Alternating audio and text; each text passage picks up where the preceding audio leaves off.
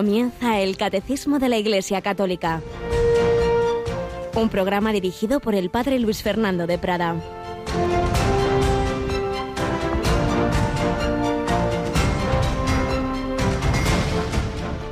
Hermanos, considero que los sufrimientos de ahora no se pueden comparar con la gloria que un día se nos manifestará. Sabemos que hasta hoy toda la creación está gimiendo y sufre dolores de parto y también nosotros gemimos en nuestro interior, aguardando la adopción filial, la redención de nuestro cuerpo. Alabados sean Jesús, María y José, muy buenos días, muy querida familia de Radio María. He leído algunas de las frases de la primera lectura de la misa de hoy, que seguimos leyendo la larga y profundísima y bellísima carta de San Pablo a los romanos. Menuda frasecita. Los sufrimientos de ahora de esta vida no se pueden comparar con la gloria que un día se nos manifestará. Si tuviéramos realmente esta fe, aceptaríamos con buena cara, con humor, pues las contrariedades, los sufrimientos, los disgustos que no es nada, hombre, que todo esto te purifica, te santifica, puedes colaborar ofreciéndolo a la redención del mundo. Y que no hay color, que no hay comparación, que son cuatro días, que puedes pasarlo mal en distintas ocasiones, pero no se puede comparar, nos ha dicho San Pablo, con la gloria que un día se nos manifestará. Y lo decía no solo por fe, sino por experiencia, porque ya sabéis que lo cuenta en otra carta, que Dios nuestro Señor le, le dio pues unas luces y tuvo unos éxtasis que sintió un poco, un poco de lo que es el cielo.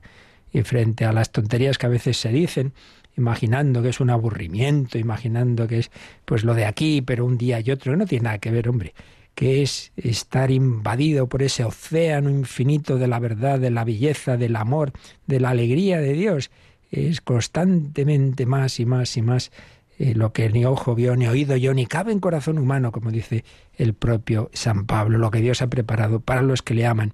Y esa otra imagen tan bella, dice que nuestro mundo, la creación y nosotros sufre dolores de parto, es decir, sí, la mujer está pasándolo mal, pero luego enseguida cuando ve al hijo, pues se olvida de, de esos malos ratos, vale mucho más la pena esa nueva persona que lo que ha podido pasarlo mal. Para el cristiano el sufrimiento tiene sentido, no, no somos doloristas, no buscamos el sufrir por el sufrir, buscamos lo que importa, el amor, lo, que realmente nos hace, nos da la plenitud, pero incluimos, sabemos que el amor incluye muchas veces también el sufrimiento, que no se pierde nada y que sobre todo con esperanza, porque no hay comparación entre los sufrimientos de ahora y la gloria que un día se nos manifestará.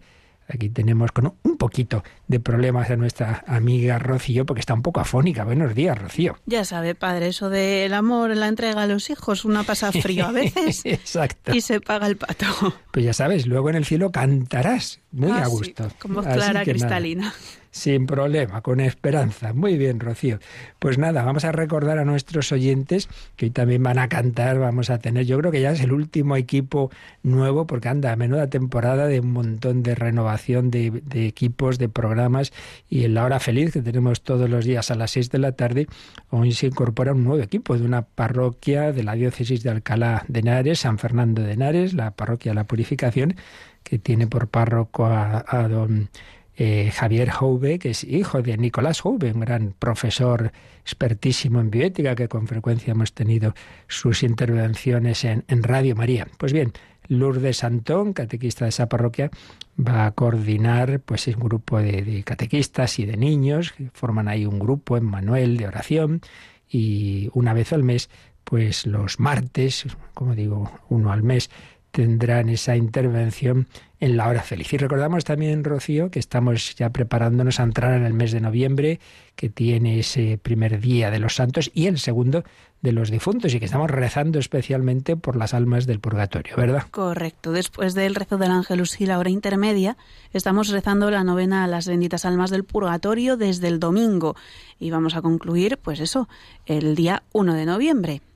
Así que no nos olvidemos de esa obra de misericordia que no solo es con las personas de aquí, sino con los de allí, con aquellos que necesitan nuestra ayuda porque están en ese proceso de purificación, aún no han completado ese camino de santidad y bueno, pues podemos ayudarles y debemos hacerlo con nuestra oración.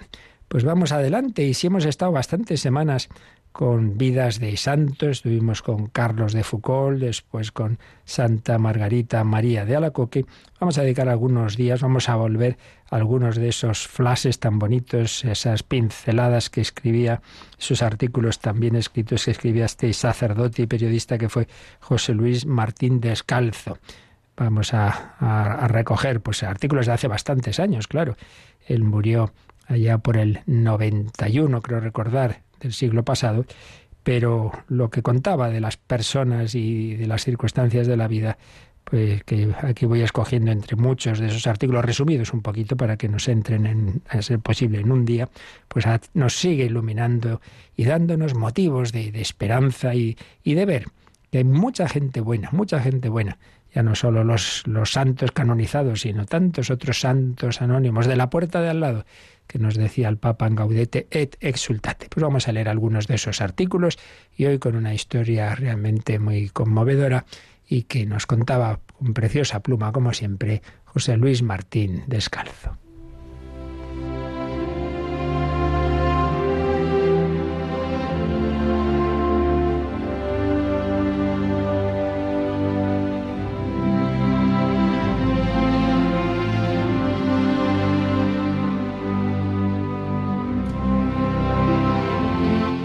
No mates a nadie, hijo.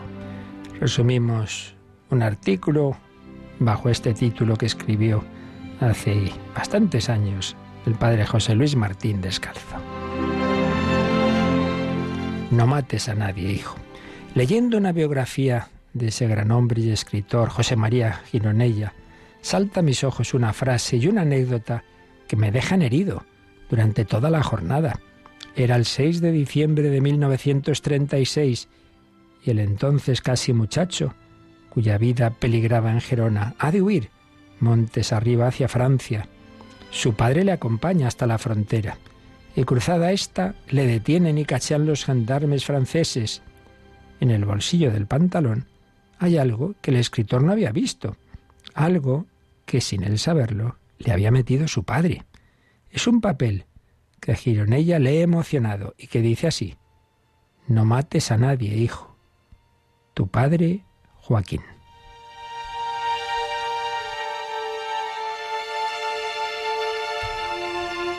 ¿Puede darse un consejo más conmovedor, más desgarradoramente humano?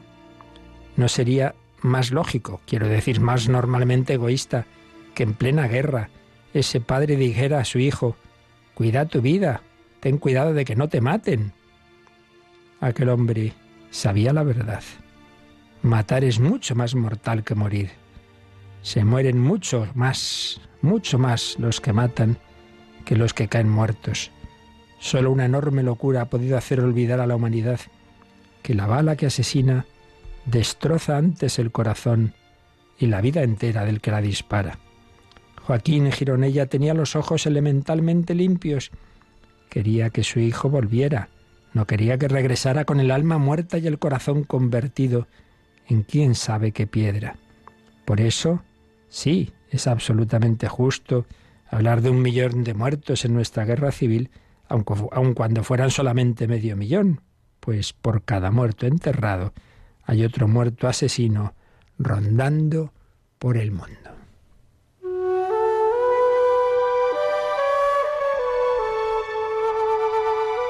Yo no viví la guerra civil, tuve esa suerte, pero ¿no estamos ahora en guerra? En un libro de Rosales se escribe que ya no es preciso ir a la guerra, porque la guerra nos persigue. Y es que efectivamente, ni en las almas ni en las armas la guerra ha terminado. Hace ya muchos años que en el mundo hay una guerra derramada, pues a partir de su final, la guerra está domiciliada en todas partes, en el mundo, en España. Hago un inciso, esto recuerda lo que con frecuencia ha dicho el Papa Francisco de que estamos en una tercera guerra mundial, pero en fragmentos, aquí allí, por un lado, por otro, y en efecto en este artículo escribía Martín Descalzo de los muchos conflictos bélicos que había en aquel momento abiertos, y ahora podríamos decir, hablaba él de once y podríamos hablar también de muchos nosotros. Heridas que no dejan de sangrar, No es un sarcasmo hablar de paz junto a esos ríos, junto a esos conflictos.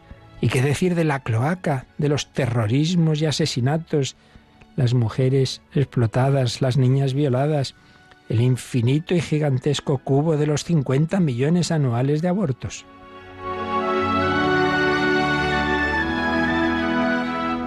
No se pueden tener las manos limpias hoy. Nadie las tiene. Todos somos de algún modo responsables de esa gigantesca matanza.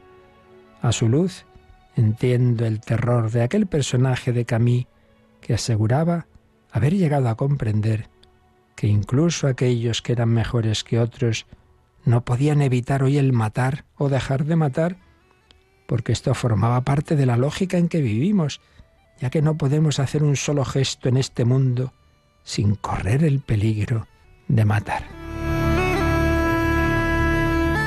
Efectivamente, cuando hacemos bien a los que nos rodean?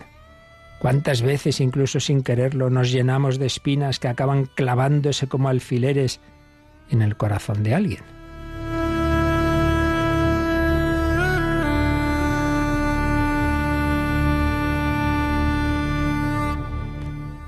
El cura de Bernanos era aún más radical cuando aseguraba que nuestros pecados ocultos envenenan el aire que otros respiran y cierto crimen, cuyo germen llevaba algún miserable sin él saberlo, no habría madurado nunca sin ese principio de corrupción que aportamos nosotros. Pero pensando así, ¿puede vivirse? arguirá otro personaje. Si Dios, responde el cura de Bernanos, nos diera una idea clara de la solidaridad que nos une a los unos con los otros, tanto en el bien como en el mal, no podríamos, en efecto, seguir viviendo tan tranquilos. Sí, la ceguera es una gran misericordia. Si los hombres viéramos el mal que nos hacemos los unos a los otros y sobre todo el bien que podríamos hacernos y que por cobardía dejamos de hacer, moriríamos. Al menos no matar, al menos no dormir, al menos apostar por el amor, aunque luego se nos quede siempre a mitad de camino. Me siento ahora feliz de haber llegado a los 50 años sin haber matado a nadie, sin haber tocado siquiera un arma, un fusil, una pistola, pero me preocupa haber podido matar o herir con la palabra, con la frialdad, con el egoísmo. Clavo por ello en mi alma el papelito de Joaquín Gironella. No mates a nadie, hijo.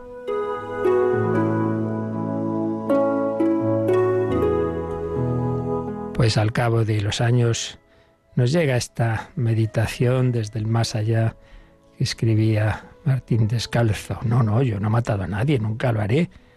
Pues nos quedamos con estas últimas palabras. Podemos matar o herir, meter alfileres en el corazón de otro con la palabra, con la frialdad, con el egoísmo, dejando de hacer lo que podríamos y deberíamos hacer. Alguien puede actuar mal por culpa nuestra, o al menos con cierta colaboración porque en efecto todos nos influimos a todos. Pues se lo pedimos al Señor, la Santísima Virgen, Madre de todos, que hagamos todo el bien posible, que no matemos a nadie en nuestro corazón.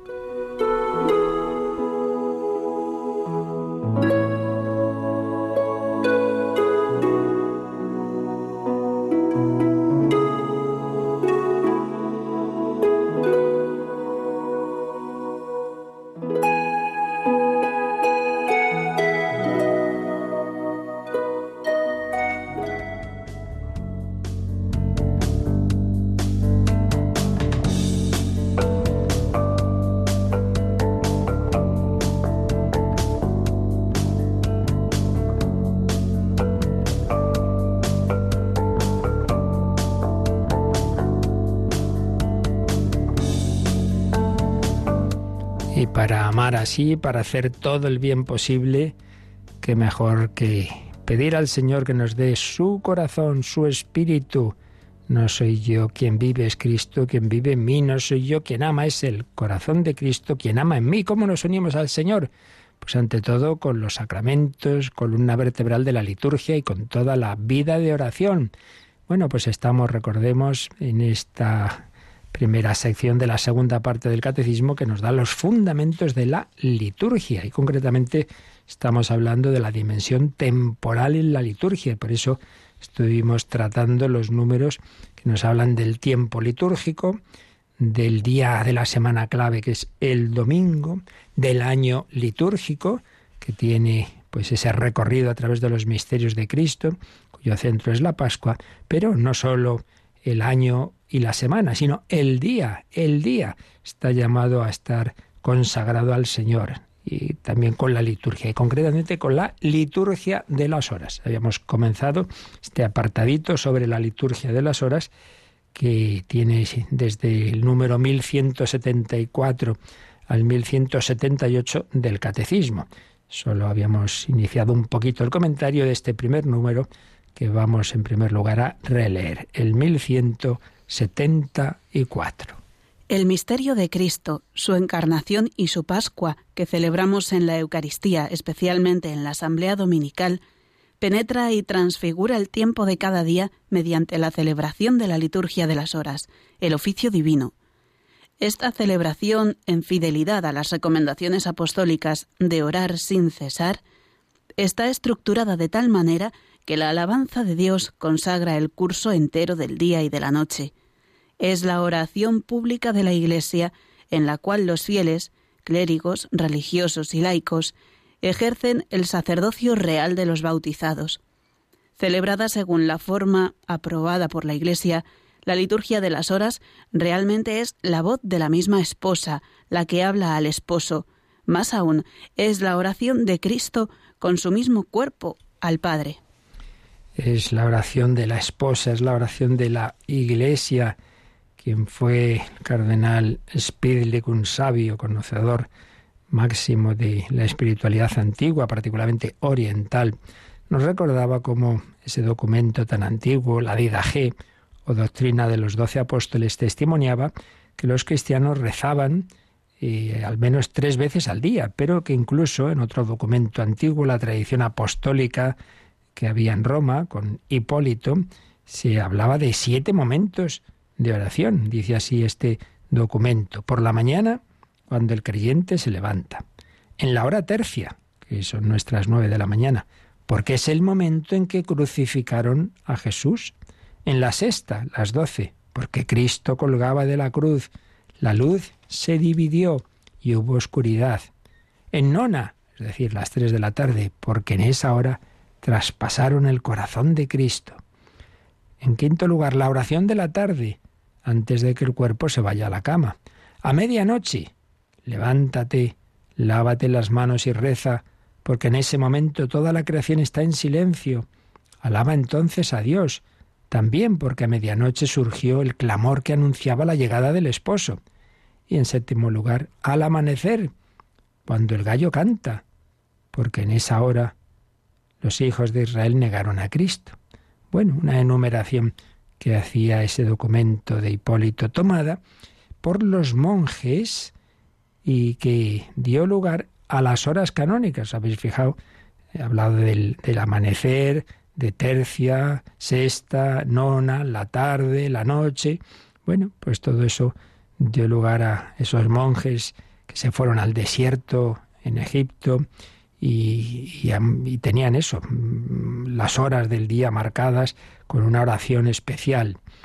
Pero agregaba, agregaba eh, San Clemente de Alejandría, que el verdadero cristiano ora en, toda, en todo momento, durante toda su vida. Ya explicamos el sentido de, por un lado, momentos específicos de oración, que eso no puede ser todo el día, claro, pero el sentido de estar unido al Señor en todo lo que hagamos y con ese corazón puesto en Él.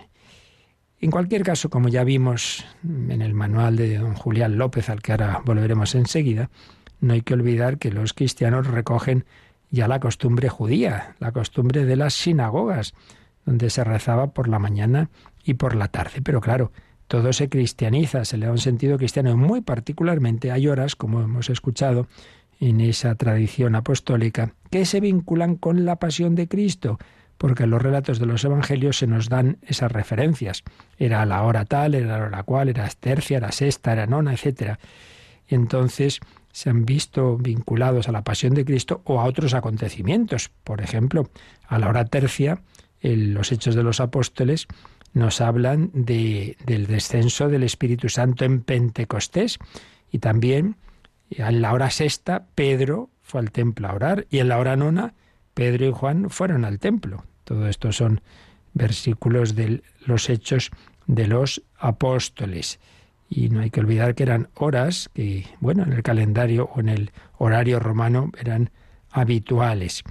Y también es curioso porque también en esas horas hacían los cambios de guardia los soldados romanos. En fin, que referencias temporales que desde el principio se vincularon por los cristianos a la oración, recogiendo lo que ya se hacía en el mundo judío, pero dándole ese sentido de relación con, con los misterios de la historia de la salvación. Y volvemos al manual de Monseñor Julián López Martín, que nos recuerda que, que, en efecto esto que acabamos de decir, de esos oficios matutinos y vespertinos, sin duda comunitarios, esos momentos de oración en las comunidades cristianas, tercia, sexta, nona, también no solo la vinculación con la pasión de Cristo, sino la alabanza a la Santísima Trinidad. Todo esto, claro, al principio de una manera muy discreta, porque no hay que olvidar que el cristianismo estaba perseguido, con épocas violentas y otras épocas de tolerancia, pero siempre con, con la espada encima, hasta que llega el 313, la paz de Constantino, y entonces, bueno, pues ya se, se puede hacer las cosas más tranquilamente. Y nos enseña este manual de Monseñor López Martín que había dos modelos, digamos así, de organización de, de la liturgia, de, de la oración. Por un lado, el modelo eclesial, catedral y parroquial, y por otro lado, el modelo monástico. El modelo eclesial, pues se celebraba sobre todo en las celebraciones se centraba sobre todo en las celebraciones de la mañana y de la tarde, es decir, en las laudes y las vísperas presididas por un obispo o por un presbítero con asistencia del clero y del pueblo. O sea, empezó a haber este tipo de celebraciones en la catedral cuando empezó a verlas o simplemente en las parroquias, pues eso, oración de la mañana y oración de la tarde. Pero luego está, claro, el modelo monástico donde hay bastantes más momentos de oración, los que hemos estado viendo antes, ¿no? Junto a laudes y vísperas, pues hay una primera hora que ha desaparecido actualmente, la hora de prima, la más tempranera. Luego, pues esto, tercia, sexta, nona, completas para irse a descansar y también vigilias nocturnas. Todo eso está en el origen de luego cómo se fue eh, formando el oficio. Y eso pues ya a partir del siglo VI hasta el noveno, el oficio divino pues en efecto se va se va generalizando como oración de la iglesia local, clero y pueblo. Todavía no, no siempre, no siempre había, estaba generalizada la celebración diaria de la Eucaristía y entonces, pues claro, era más necesaria esta oración de la liturgia de las horas entre, entre semana. Y Evidentemente, la principal parte del oficio es bíblico, pero también se fueron creando otros elementos no bíblicos, distintas antífonas, himnos, responsorios, oraciones, en, paralelo con lo que se iba haciendo también con la liturgia de, la Santa Misa y, y de los sacramentos. Bueno, todo eso fue haciendo que fueran necesarios más, más libros, ¿verdad? Entonces, claro, pues en un monasterio podían estar todos esos libros, pero no tan fácilmente para un cura en su parroquia, etcétera. Y por eso, pues se pensó que había que hacerlo esto más fácil. Es cuando mm, en, Roma se hace una abreviación de los libros litúrgicos que se empleaban en la Basílica de Letrán, la catedral del Papa. De ahí viene el primer breviario. Ya dijimos que breviario pues viene de eso, de abreviar, resumir breviario de la curia romana, que por cierto es el que San Francisco de Asís va a adoptar para sus frailes en 1223. Se va a difundir por, por toda Europa. Entonces, bueno, es una ventaja, un libro litúrgico único, más manejable, pero que empezó a meter un poquito una idea que luego, por desgracia, se extendió mucho. Y es que, bueno, ya se olvida esa recitación, ese rezo comunitario que, que había en las primeras comunidades cristianas, no solo en los monjes, y parece que es una cosa pues solamente para una recitación privada de frailes y, sacerdotes. Y esto luego con la llamada devoción moderna, una espiritualidad del siglo XV, pues se acentúa como algo más personalista, no, no personalista, sino individualista, que no es lo mismo, una espiritualidad pues más solo sacerdotal, con orientación intimista y subjetiva, y bueno, pues una obligación que tienen los sacerdotes, eh, pero ni siquiera órdenes y congregaciones religiosas que se fundaron a partir del siglo XVI lo rezaban ya en común. De hecho, pues ahí hay un salto que por algunas de ellas, porque están pensadas o inspiradas para, para una labor apostólica muy, en fin, que, digamos que, que, puede exigir mucho movimiento y dice, hombre, si hay que estarse juntando a, cada vez que hay una hora litúrgica, no, no puede ser. Esto pasa en concreto de una manera muy clara con la Compañía de Jesús. Quizá fue la primera gran orden en que se suprimió el que el oficio se rezara en común. Cada uno pues lo reza cuando puede y como puede. En ese caso y en otros semejantes, pues claro, tenía un sentido apostólico, pero claro, tuvo la parte negativa de, que se mete una idea falsa y es que esto simplemente es una cosa individualista, olvidando que el ideal siempre de la celebración litúrgica es su celebración comunitaria. Y lo peor encima es que se acaba pensando que esto no es para los laicos, esto solamente es para sacerdotes y religiosos, eh, monjes que están en sus monasterios y monjas.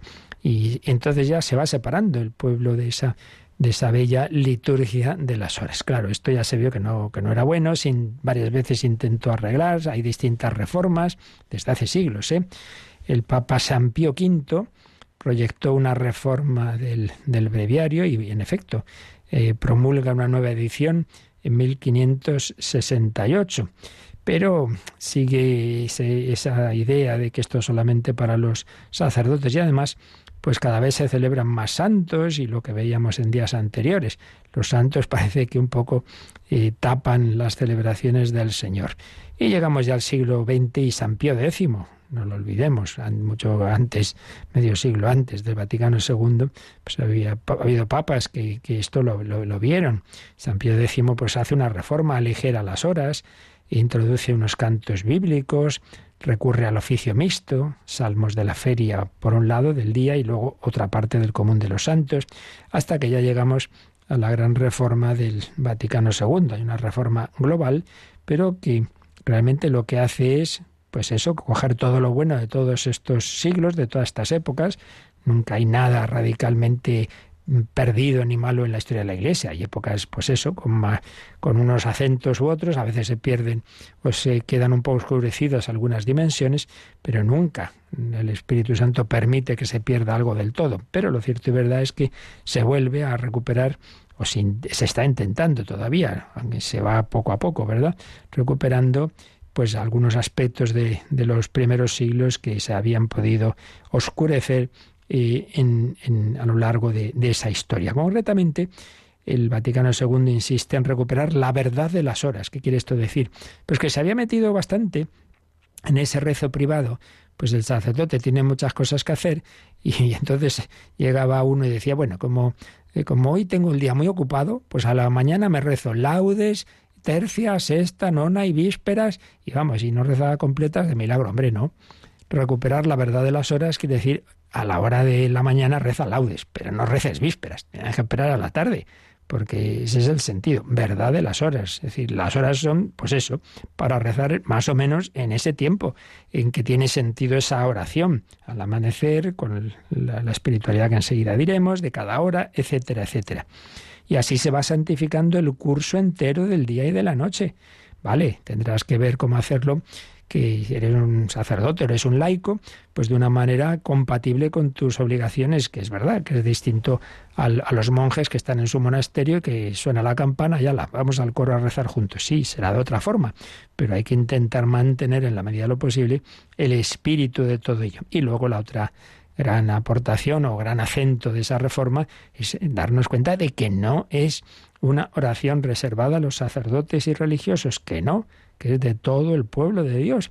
Esto va calando poco a poco y nos han dicho muchas veces que entre otras eh, de factores, otros factores que, que han contribuido ellos, precisamente Radio María porque mm, no sé si conocéis alguna otra emisora católica en que se recen toda la liturgia de las horas.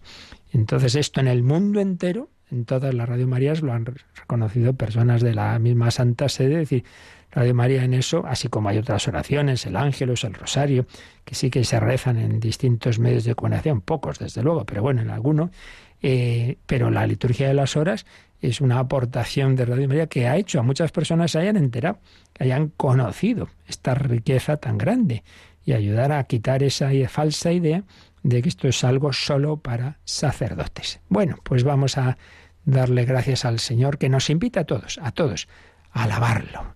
Y, se han ido componiendo distintos himnos, que además de los tradicionales latinos que siempre están ahí como posibles, pero como en otros campos, pues la lengua vernácula para ayudar, en efecto, a que todo el mundo, también el que no sabe latín, que ya es por desgracia la mayoría, pues podamos rezar sabiendo lo que decimos. Uno de esos himnos posibles en laudes es Estate, Señor, conmigo, siempre sin jamás partirte, y cuando decidas irte, llévame, Señor, contigo. Vamos a oír una versión musicalizada de este himno y vamos a unirnos de corazón pues eso, pidiendo al Señor que cada mañana, pues nuestro corazón eh, se ofrezca a Él, le consagre el día y le pida vivir el día, todo ese día, en unión con Él. No, no, no me dejes, Señor.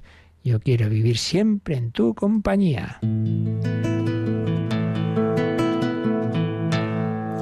Estate, Señor, conmigo siempre sin jamás partirte. Y cuando decidas irte, llévame, Señor, contigo. Porque el pensar que te irás causa un terrible miedo.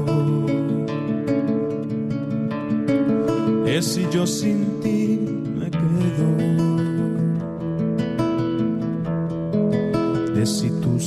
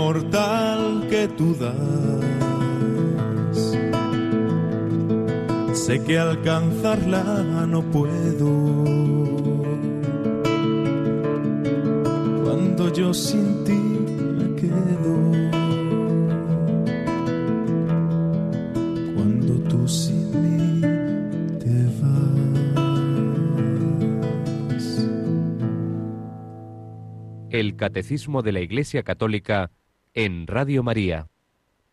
Pues sí, estate Señor conmigo todo el día. Oración continua, pero con momentos especiales de oración. Hemos comentado, pues así a vuelo de pájaro, algunos momentos históricos en este desarrollo de la liturgia de las horas y hemos llegado a esa reforma del Concilio Vaticano II. Vamos a leer algunos de los números de la Constitución, tantas veces citada en esta parte del Catecismo, la Sacrosanctum Concilium, precisamente sobre la liturgia, y concretamente en el capítulo cuarto nos habla de esto, del oficio divino. Leemos algunos de los números más importantes. El 83 tiene esta bella expresión que recoge el catecismo. El sumo sacerdote de la nueva y eterna alianza, Cristo Jesús, al tomar la naturaleza humana, introdujo en este exilio terrestre aquel himno que se canta perpetuamente en las moradas celestiales.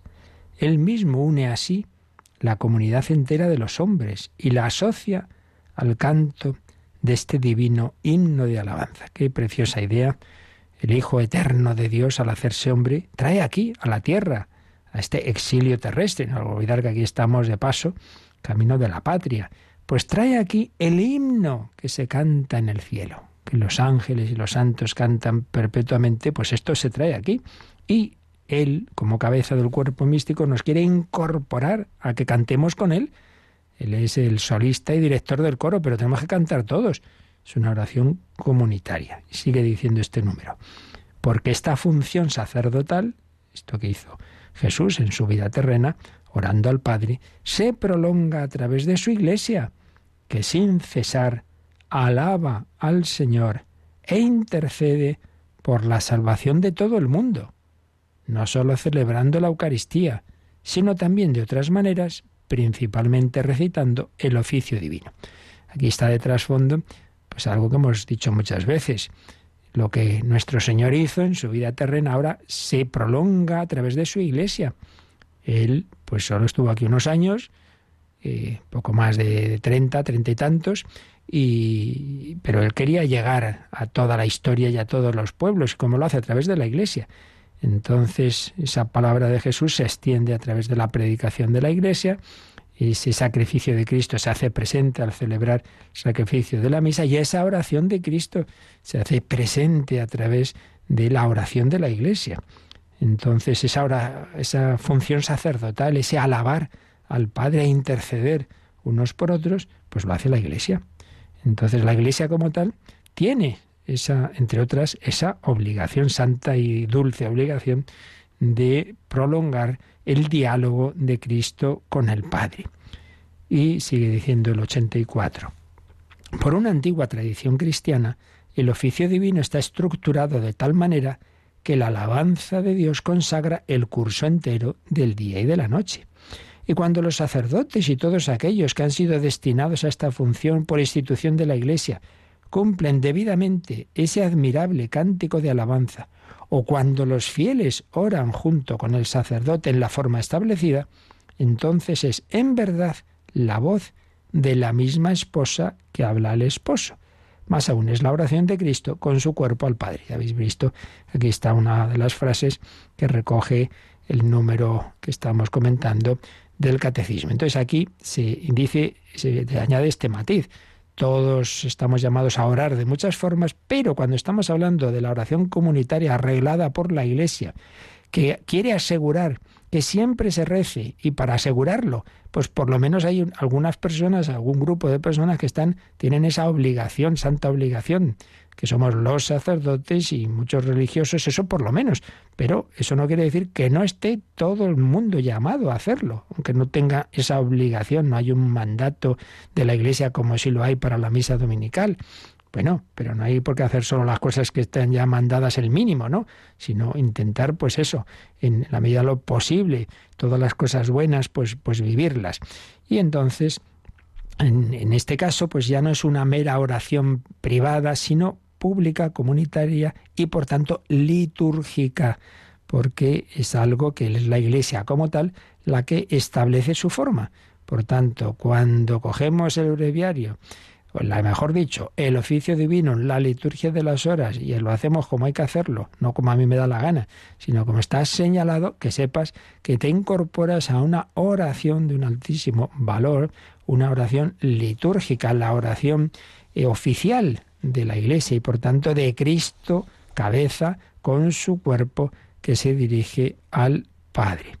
Por tanto, dice el 85, que cuando hacemos esta, esta función, cumpliendo esa obligación que tiene la Iglesia, pues participamos de ese altísimo honor de la esposa de Cristo, ya que mientras los que rezan así alaban a Dios, están ante su trono en nombre de la Madre Iglesia.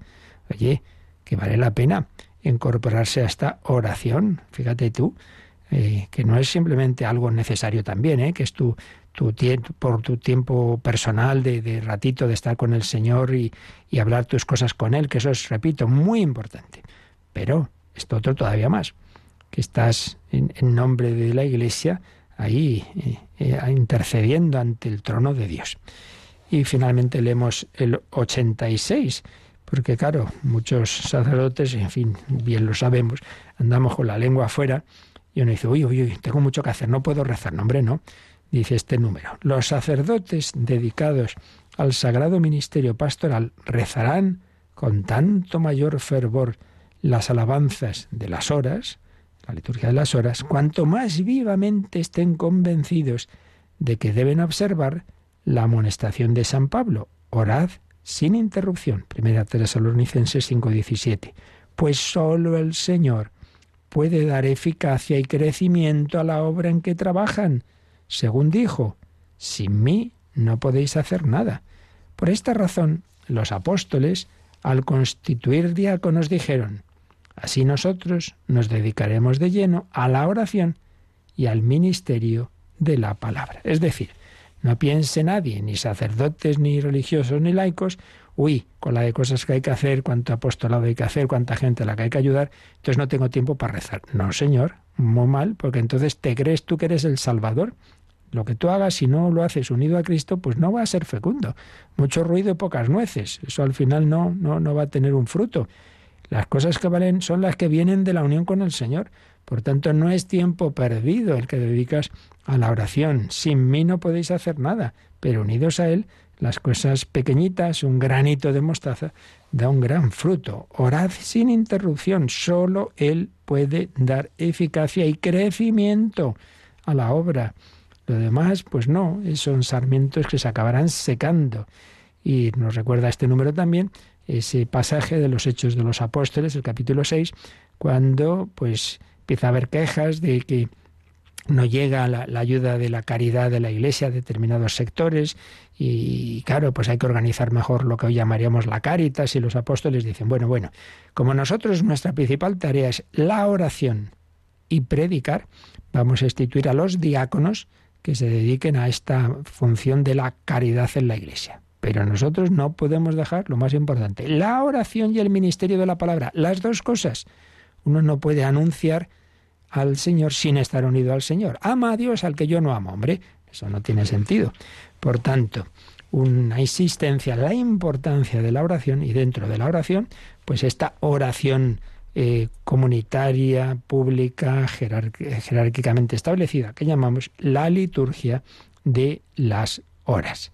Bueno, pues seguiremos viendo la teología que hay detrás y la espiritualidad para rezar bien y cada vez mejor la liturgia de las horas. Ya dijimos que siempre según un poco lo que vamos viendo del catecismo, si vemos que tiene mayor aplicación a nuestra vida, pues nos detenemos más. Y como es muy importante el que conozcamos mejor esta liturgia de las horas para que pues la podamos rezar en la medida de las posibilidades de cada uno, pues no, no vamos a tener prisa, vamos a ir más despacito en estos números que en otros, porque ya digo, nos pueden venir muy bien. Y como había varias preguntas pendientes, pues vamos a dejarlo aquí y ya seguiremos el próximo día, si Dios quiere. Y ahora nos recuerdan cómo podéis seguir enviando vuestras consultas. Participa en el programa con tus preguntas y dudas. Llama al 91005 9419. 91005 9419.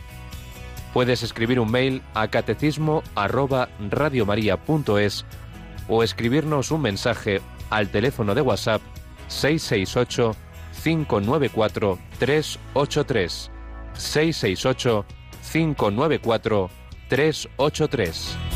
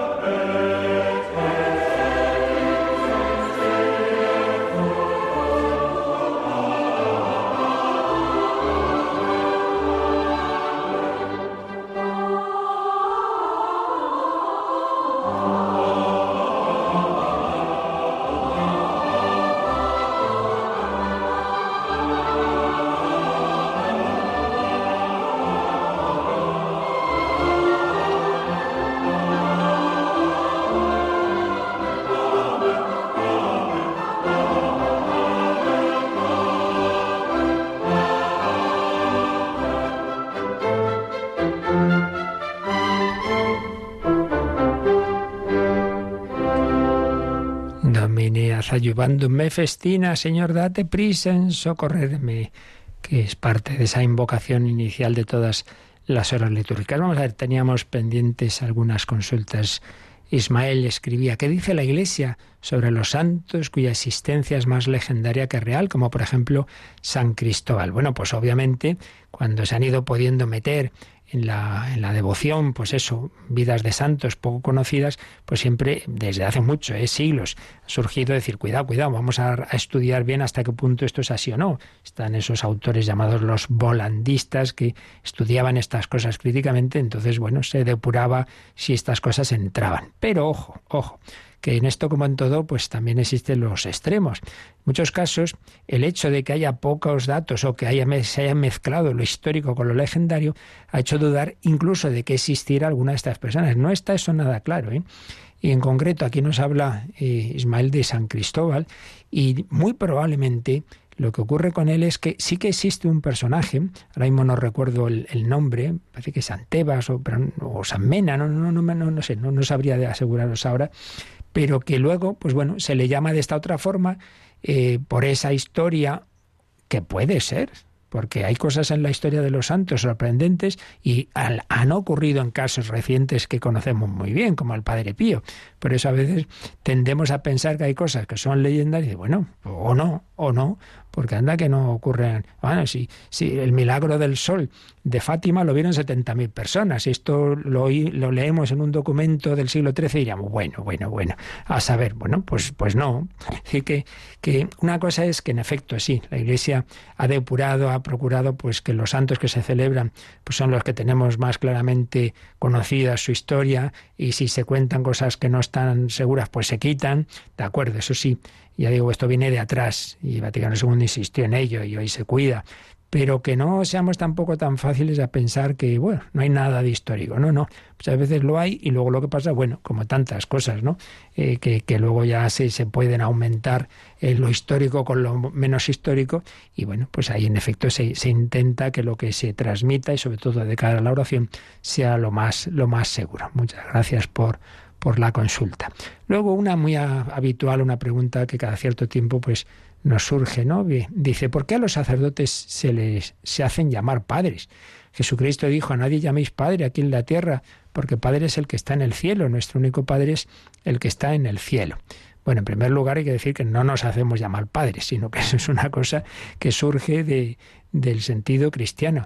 Entonces, vamos a ver, por la misma regla de tres de lo que dice esta persona, que hay que decir que, que lo primero es que toda frase de, de, cualquier autor, pero desde luego de, de, la Sagrada Escritura, de la Biblia, siempre hay que verla en el contexto de toda la obra.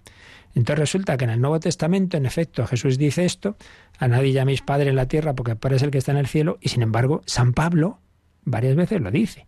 Tendréis muchos tutores, pero Padre solo estoy yo. Oiga, también eso es palabra de Dios. Entonces, ¿qué pasa? ¿Que se contradice el Señor y San Pablo? No, no, no se contradice. Siempre hay que iluminar una cosa con otra. Lo que el Señor quiere decir es que Padre, verdaderamente Padre, solo es uno, el Padre eterno. Y todos los demás, y todos los demás, lo son o lo somos en tanto en cuanto participamos de esa paternidad. Uno no es padre por sí mismo, digamos, de una manera autónoma al margen del Padre eterno. Claro que no. Pero es que eso mismo podría valer y vale para los padres de la tierra. ¿Por qué no nos preguntamos entonces, ah, no, no, no hay que decir papá, porque papá es solo el Abba, con mayúscula, que es Dios? Entonces, lo mismo que, que se plantea aquí respecto a los sacerdotes, habría que decir de los padres terrenos. Pues no. Entonces, ¿qué quiere esto decir? Que siempre sean los padres de familia que engendran y educan a sus hijos, sean los que transmiten o transmitimos la vida sobrenatural a través de los sacramentos, que ese es el motivo de llamar Padre. Padre es el que transmite a otro la vida. Bueno, la vida puede ser la vida humana o puede ser la vida divina. Entonces, dado que el Padre Eterno nos comunica su vida a través de su Hijo, por cierto, su propio Hijo, siendo Hijo, sin embargo, y, teniendo él al Padre, sin embargo, también varias veces dice a los apóstoles, hijitos míos, hijos. Entonces, ¿también Jesús está haciendo mal? No, porque el Hijo evidentemente también participa de la paternidad del Padre. en cuanto transmite la vida, y San Pablo transmite la vida de, de Dios a aquellas comunidades a las que les dice eso, de que es su padre, ¿no? Pues también los padres cristianos en su familia los padres espirituales, en cuanto transmitimos la vida de Dios, siempre repito, como participación, porque hay otro texto de San Pablo que lo dice, toda paternidad en el cielo y en la tierra procede del Padre. Entonces es en este sentido, nunca es de exclusión. No quiere decir que nadie sea padre, sino que si se es, es en tanto en cuanto se participa de la paternidad del único que lo es. Es como la predicación de la palabra. Yo no anuncio mis ideas, anuncio la palabra de Dios, sí, pero tengo que anunciarla. Entonces, eh, transmito esa palabra. El Señor pues cuenta con nuestra colaboración y siempre ese misterio, ¿eh? que el Señor cuenta con la colaboración humana. Cuenta con los padres de familia, con los educadores, con los catequistas y con los padres que, transmiten la vida humana y divina. ¿De acuerdo? Por ahí va, por ahí va la cosa. Luego nos preguntaba también Ismael que eh, cómo se decide a qué santo se encomienda una parroquia de nueva construcción. Pues no lo sé. Eso no está dicho en ningún sitio, no hay una norma general que yo sepa, sino que eso en cada diócesis pues será de una... Yo creo que esto es una cosa que va sobre... Yo creo que me lo imagino muy, sencillo. Eh, se están construyendo nuevas parroquias. Oye, ha creado, se ha aparecido un barrio en tal diócesis, hay que poner aquí una parroquia. Pues hombre, lo primero que se hace es decir, ¿qué santos ya tenemos? Si ya hay parroquia dedicada a San no sé quién, o a tal, unos santos, o a, o a misterios de Cristo y de la Virgen, claro. Si ya hay una parroquia dedicada a ese misterio, claro, no vamos a poner el mismo nombre. Entonces primero se verá los que no están. Entonces, supuesto esas posibilidades de otros misterios que no tienen una parroquia dedicada o de santos que no tal, supuesto eso, pues yo supongo que ya en cada caso pues, pues ahí influirá pues lo que piense el obispo y lo que piense el párroco al que vayan a nombrar a eso. A lo mejor el párroco dice, hombre, a mí me gustaría ponerlo bajo esta advocación, este santo, tal, o porque este barrio, esta zona tiene mucha devoción a esta persona y no hay una parroquia, en fin, que eso son cosas, digamos, eh, circunstanciales de, de cada caso, pero no hay una norma general. Ya podemos imaginar, ya digo, que es algo que brota de, una creación de nueva parroquia, de ver en esa diócesis los, las advocaciones que ya existen y las que no existen, pues eso, el ver por razones de, la zona, de la devoción de la gente, del párroco, desde el propio obispado, oye, que sería bueno, en este año celebramos a Santiago Apóstol, por ejemplo, año compostelano, anda, y no tenemos ninguna parroquia de Santiago, pues venga, vamos a, por ahí algo así. Yo conozco algún caso particular, pero no hay como digo, una norma general. Y finalmente teníamos también otra pregunta clásica que a todos nos surge de vez en cuando. Dice, bueno, muchas gracias por vuestra labor. Mi consulta es si el Señor ya conoce nuestras necesidades y peticiones antes de que las hagamos y sabe lo que más nos conviene porque tenemos que pedir nosotros, por nosotros o por alguien. Igual estamos pidiendo mal, pues no. Bueno, en primer lugar, hay que insistir en algo. ¿eh? Nosotros una cosa la podremos explicar o no, pero lo importante no es la, explicación del cómo, sino el qué. Dado que el Señor nos dice, pedid y se os dará, insiste en la oración de petición muchas veces, muchas veces en los Evangelios, yo lo entenderé o no, pero yo me fío del Señor. Hay eh, pocos obreros para la mies. Rogad pues al Señor de la mies que envíe obreros a su mies. Pero hombre, si se acaba de decir que el Señor ya sabe que hay pocos, entonces ¿para qué hay que pedirlo? Bueno, pues tú fíate, eso para empezar. Pero bueno, ya yendo un poquito a intentar entender el por qué, nos lo explica San Agustín. Claro que Dios sabe lo que necesitamos, pero los que muchas veces no somos conscientes somos nosotros. Lo que Dios busca con la oración siempre es que nos unamos a Él, porque nuestro fin, nuestra felicidad, nuestra plenitud es la unión con Dios. Entonces, la unión con Dios u oración tiene diversos matices, no solo la petición, pero uno de ellos es la petición. Entonces, lo importante de la oración es que yo me una al Señor, que esté con Él y también que desee lo que realmente es importante. En último término, no hay que olvidar que la petición, aunque yo pida cosas concretas, al final, siempre si uno pide bien, si uno pide cristianamente, lo que en realidad pedimos es a Dios, unirme con Dios, es el Espíritu Santo. Por eso dice Jesús en uno de los evangelios, nos dice, eh, si vosotros que sois malos sabéis dar cosas buenas a vuestros hijos, ¿cuánto más el Padre Celestial dará el Espíritu Santo a los que le piden? Es decir, que en definitiva, el fruto de toda oración de petición no es tanto esto o lo otro, cuanto el Espíritu Santo. Entonces, el Señor se sirve de que tú te des cuenta de tu necesidad para que darte esa comunicación de, de su vida divina, que es lo realmente fundamental. Entonces dice San Agustín, no, no, si es que lo que el Señor quiere es que dilatemos nuestra capacidad de, de desear, de esperar, de pedir, pedir para ser humilde, es es por nuestro bien. Dios lo sabe, pero tú no. Tú muchas veces no eres consciente de que necesitas a Dios. Bueno, ha llegado alguna cosa más, pero como se nos vaya la hora, lo guardamos para, para mañana. Pero en fin, por ahí va todas estas cosas que, claro, tenemos que responder un poco así deprisa, pero no olvidéis que este tema, por ejemplo, está explicado. En, tenemos programas especiales sobre la oración, ya lo sabéis. Maestro, enséñanos a orar, por ejemplo. Ahí todo ello lo podéis ver mucho más desarrollado. Bueno, seguiremos mañana con la liturgia de las horas. Agradecemos a Rocío su colaboración, esperemos que mejore su, su voz y que todos cantemos al Señor eh, con nuestra vida, con nuestras obras en este día. La bendición de Dios Todopoderoso, Padre, Hijo y Espíritu Santo, descienda sobre vosotros. Alabado sea Jesucristo.